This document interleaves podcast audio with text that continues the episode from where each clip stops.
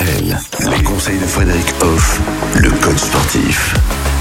Les migraines et le sport, hein, ça c'est le sujet qu'on aborde avec vous, Frédéric Hoff. C'est vrai que ces fameuses migraines hein, qui, euh, franchement, nous font pas du bien. Apparemment, nous, les femmes, plus sujettes euh, justement à cela. Mais paraît-il que, par exemple, la marche rapide, c'est un bon moyen de réduire notamment bah, les maux de tête. La marche rapide d'au moins 30 minutes par jour, sauf dans le cas d'une grossesse où il faut prendre le temps de, de faire les choses. Et si Oui. c'est 10 minutes, c'est magnifique également.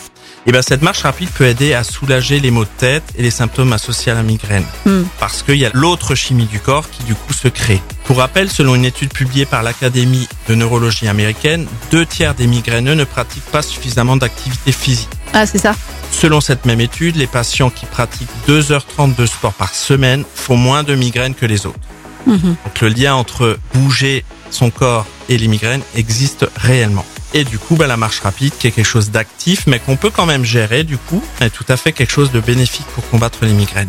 En plus, on est à l'air libre. En général, on prend cet air, on voit la lumière. Ça contribue aussi. On le dira jamais assez, hein, le sport qui nous fait du bien tout simplement, et notamment pas pour lutter euh, contre les migraines, puisque c'est le sujet qu'on aborde tout au long de cette semaine.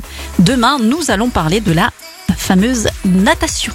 Retrouvez l'ensemble des conseils de DKL sur notre site internet et l'ensemble des plateformes de podcast.